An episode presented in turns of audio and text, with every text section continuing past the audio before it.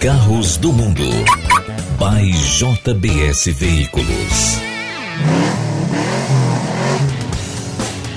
Olá, caronas! Mais um episódio aqui de Carros do Mundo, seu podcast que fala de tudo, viu?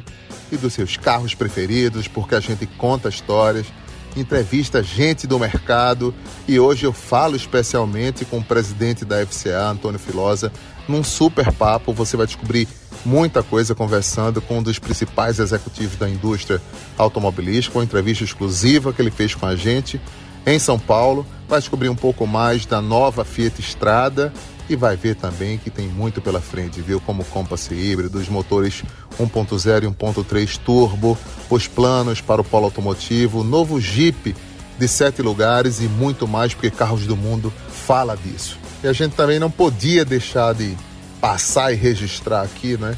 Um assunto que me chamou muita atenção na quinta-feira passada, quando eu li um post do Senado Federal de uma proposta de autoria do senador do PP Ciro Nogueira, do Piauí, e que dizia lá, gente, que a gente vai ficar proibido de comprar carros a gasolina ou a diesel a partir de 2030. E com base em informações equivocadas, porque eu acho que ele precisa entender um pouco mais de como está funcionando a indústria, de como a gente precisa prosperar ainda nesse negócio do carro híbrido. O Ciro Nogueira foi lá e disse que a sustentação dele é que países eh, já encontraram soluções tecnológicas que permitem enfrentamento dessa questão. As principais são os automóveis né, movidos a eletricidade, carregados por tomadas da rede elétrica. Né? Isso já ocorre em outros países, sobretudo no Brasil, os automóveis que são movidos a biocombustível. Eu não entendi muito bem o que ele quis dizer. O relator, que é o senador Fabiano Contarato, da Rede do Espírito Santo, observa que é uma reorientação do mercado de uma cadeia produtiva insustentável e é permitida pela Constituição. É muita coisa, gente, porque é o seguinte, o autor da proposta, o Ciro Nogueira, ele fala que outros países estão tomando essas decisões semelhantes. O Reino Unido, a França querem proibir a venda de veículos movidos a combustíveis fósseis já a partir de 40, né? De 2040. E a Índia a partir de 2030. A Noruega já disse que vai fazer isso em 2025. Mas olha, então, tá todo mundo na frente, a exceção da Índia. A gente tem que entender o seguinte: o senador afirma que esse tipo de veículo é responsável por um sexto das emissões de dióxido de carbono.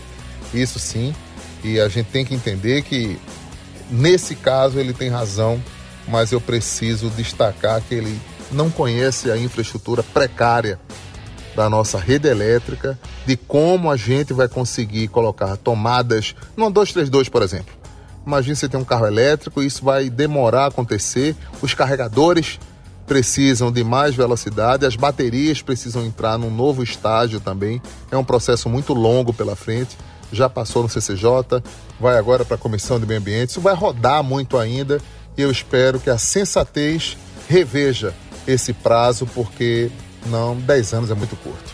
E a gente segue aqui com mais informações, lembrando que Teve uma semana elétrica em São Paulo quando a Mercedes-Benz lançou seu EQC 400, 477 mil, um carro de luxo daqueles. Ela aproveitou também e apresentou o EQA, que é a plataforma A, né? Plataforma C, plataforma A, o EQC na C.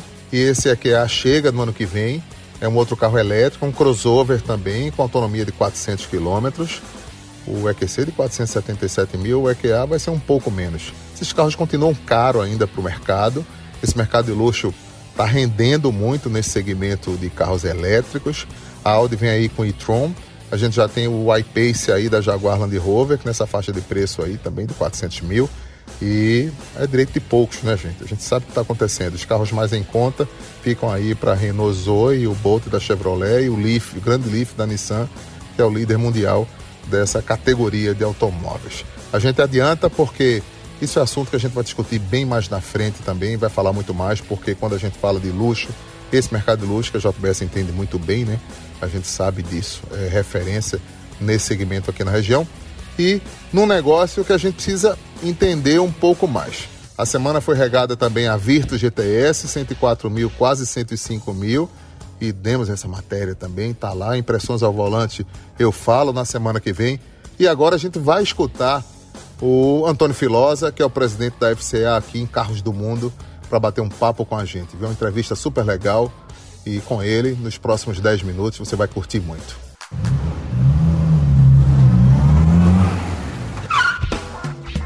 Antônio Filosa, o presidente da FCA, fala com a gente aqui agora e bate um papo sobre um projeto muito amplo que o grupo tem para a Latam, mas principalmente para o Brasil. Eu estou aqui em São Paulo e vim conhecer de perto um pouco mais dessa estratégia de atrevimento, de impulsionamento da Fiat, desse napolitano que também governou a planta da Fiat em Buenos Aires. Aliás, eu conheci o Filosa quando lhe disse que o Cronos era muito mais bem feito do que o próprio Fiat Argo. Ele não lembra disso, mas era para trazer um pouco mais da estrutura da FCA que está mudando, né, Filosa? A gente tem novos carros da Fiat pela frente. O primeiro é o Strada, que chega agora em abril.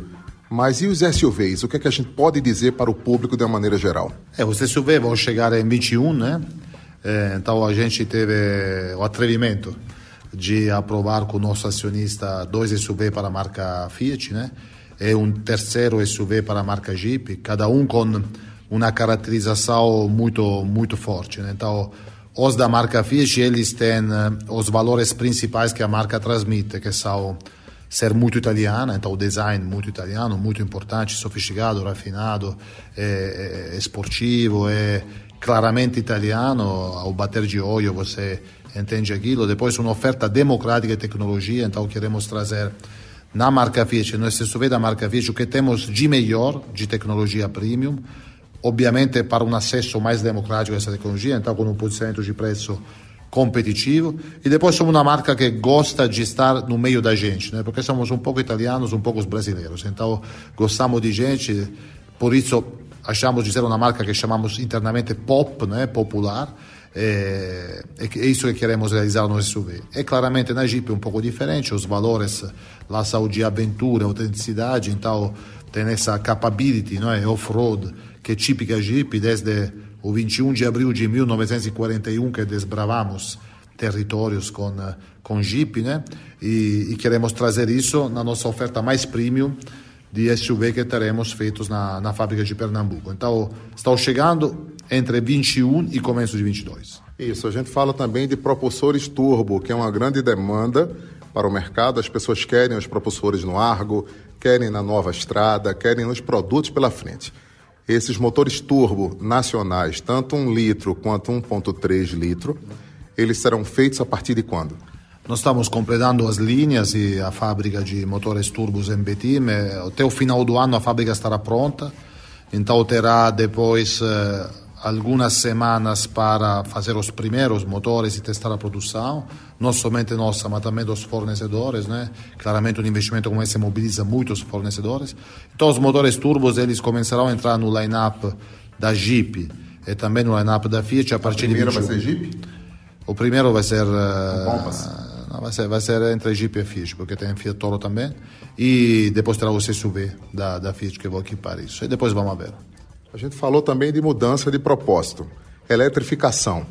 Compass eletrificado, o Compass plug-in, que eu acabei de ver na CES, mas estive em dezembro conversando com o nosso querido Christian Munier, né, que é o chefe do Brand Jeep, é um, de uma popularidade incrível, gosta muito de você, ele falou, Filosa, meu amigo, Compass será o primeiro carro plug-in, você vai fazer essa experiência no Brasil ainda em 2020? É, nós queremos, eh, estamos estudando isso, né? Eh, mas sou muito otimista que, que Jeep possa chegar com uh, o plugin o PHEV para ser apresentado no final de 2020 e ser comercializado em 21, no começo de 21. Então, se, se tudo der certo, se nossos estudos e nossos testes continuarem a dar certo, né, a gente poderá ter esse modelo, como o Christian falou muito bem, eh, no começo do 21 vendendo e no final do 20 apresentando. Mas também Fiat terá um battery electric vehicle mais uma vez, estamos Já estudando. Sim, sim, eu sei. Já pode dizer para a gente ou não? Ah, eu 500, né? Espero que possa ser. Eh, estamos estudando, estamos analisando, estamos trabalhando com o time global para que possa ser uma realidade também para, para o Brasil. Então, não é ainda carimbado, mas... É batido, ponta virada. Está, está bem perto de, de ser. Isso também seria final de 20, começo do 21. Projetos para planta. O ciclo de 2024 está no caminho, está como você traçou a estratégia, vai buscar os 50 fornecedores, vai melhorar a tua logística, vai reduzir custo de produção. Está tudo certo no polo automotivo Jeep ou está faltando ainda uma outra parte? Não, está, está tudo indo muito bem, né? Então, ano passado, em 2019, nós implementamos o terceiro turno, né? Acho que na América Latina, até no ano passado, teve pouquíssimas fábricas em três turnos e nós fomos uma delas, eh, com saturação total.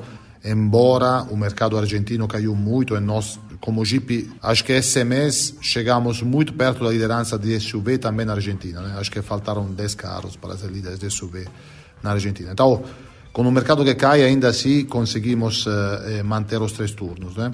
Então, os investimentos rumo ao 2024 estão todos em andamento e todos perfeitamente eh, alinhados. Os fornecedores que eram zero passaram para 17, agora estão passando para 30, não é 31. E o caminho é chegar a 50, porque acho que aquilo é um bom número para ser eh, sustentável logisticamente. Né? Nós temos na logística lá, é o único, é único aspecto difícil de melhorar em Pernambuco, exatamente o feito que Pernambuco está um pouco longe né, das rotas automotivas eh, do Sudeste. Então, a logística lá é um complicador, é um gap, eh, mas estamos trabalhando para trazer mais fornecedores lá. O objetivo é chegar a 50 até 2024. A gente conversa com o Antônio Filosa, que é o presidente da FCA aqui. A gente, para finalizar essa conversa, Fiat Estrada. Né? Eu tive orgulho de conseguir divulgar a Fiat Estrada, foi bom, é um prazer quando o jornalista dá um furo. O Roberto Baraldi olhou para mim e fez: Você, eu tenho um prazer, né? Dar um furo. Fiat Estrada, o que, é que a gente pode esperar dela? Muito, muito. E o cliente da Fiat Estrada sempre foi muito exigente com o modelo, perfeitamente, isso é corretíssimo que seja. Isso sempre nos estimulou a melhorar. Então, acho que também por isso que a Fiat Estrada conquistou muitos corações no Brasil, muitos corações na Argentina e fora também, e, e se firmou como a pick-up líder do segmento dela, que é o B-Pickup. Então, com uma exigência tão alta, uma responsabilidade tão alta de continuar essa trajetória e, se possível, melhorar, a gente deu tudo nesse modelo, né? Então, acho que de novo vai conseguir revolucionar o segmento, vai trazer tecnologias que vocês acho que nem esperam para uma picape do segmento B, um design que não quero, não quero ser considerado não modesto, mas acho que é um design verdadeiramente bonito. E... As pessoas estão, inclusive, dizendo lá no meu Instagram que são, é, é mais bonito que a picape Toro, por exemplo. É, não sei, espero que os dois sejam uh, com, percebidos com uma personalidade própria, né? É, Toro foi um modelo fantástico que eh, muito inspirado né, e, e, che rivoluzionò il segmento das pickups. Então, tendo em casa uma, uma pickup tão bonita, tão única, tão diferenciada como design, o nosso questionamento é como trazemos tudo aquilo para um segmento menor, né? menor como tamanho, menor em geral como posicionamento de preço e menor também como, como identidade de segmento, como tecnologia. Então, nós esforçamos muito e acho que o resultado vai ser muito bonito e muito apreciado por todos. Vamos trazer tecnologia de ponta para a estrada, vamos trazer um design único, vamos trazer capability superior e vamos conservar tudo de bom que a estrada tinha, que é aquela robusteza best in class, né? e aquela custo de manutenção, o chamado total cost of ownership, o custo total de possuir o carro é o mais competitivo do segmento. Isso vai continuar e em cima disso vamos construir algo mais para revolucionar mais uma vez e de novo o segmento. Está aqui Antônio Filosa, que na pergunta final vai dizer se no primeiro trimestre de 2021 a gente já pode sentar no Jeep de sete lugares ou não. No primeiro trimestre a fábrica já estará muito projetada para produzir isso e acho que no primeiro semestre vamos sentar no, no, para comprar um na concessionária. Então já tem o nome do carro não? Não. Não tem. É saber demais. Então, obrigado, Filosa. Até uma próxima, a gente se encontra. Obrigado, obrigado a você. Carros do Mundo.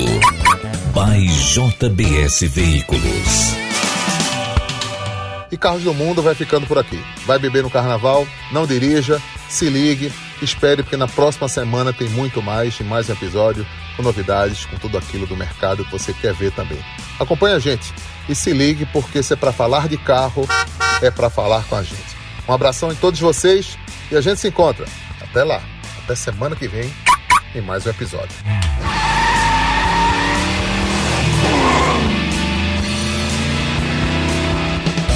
Carros do Mundo. By JBS Veículos.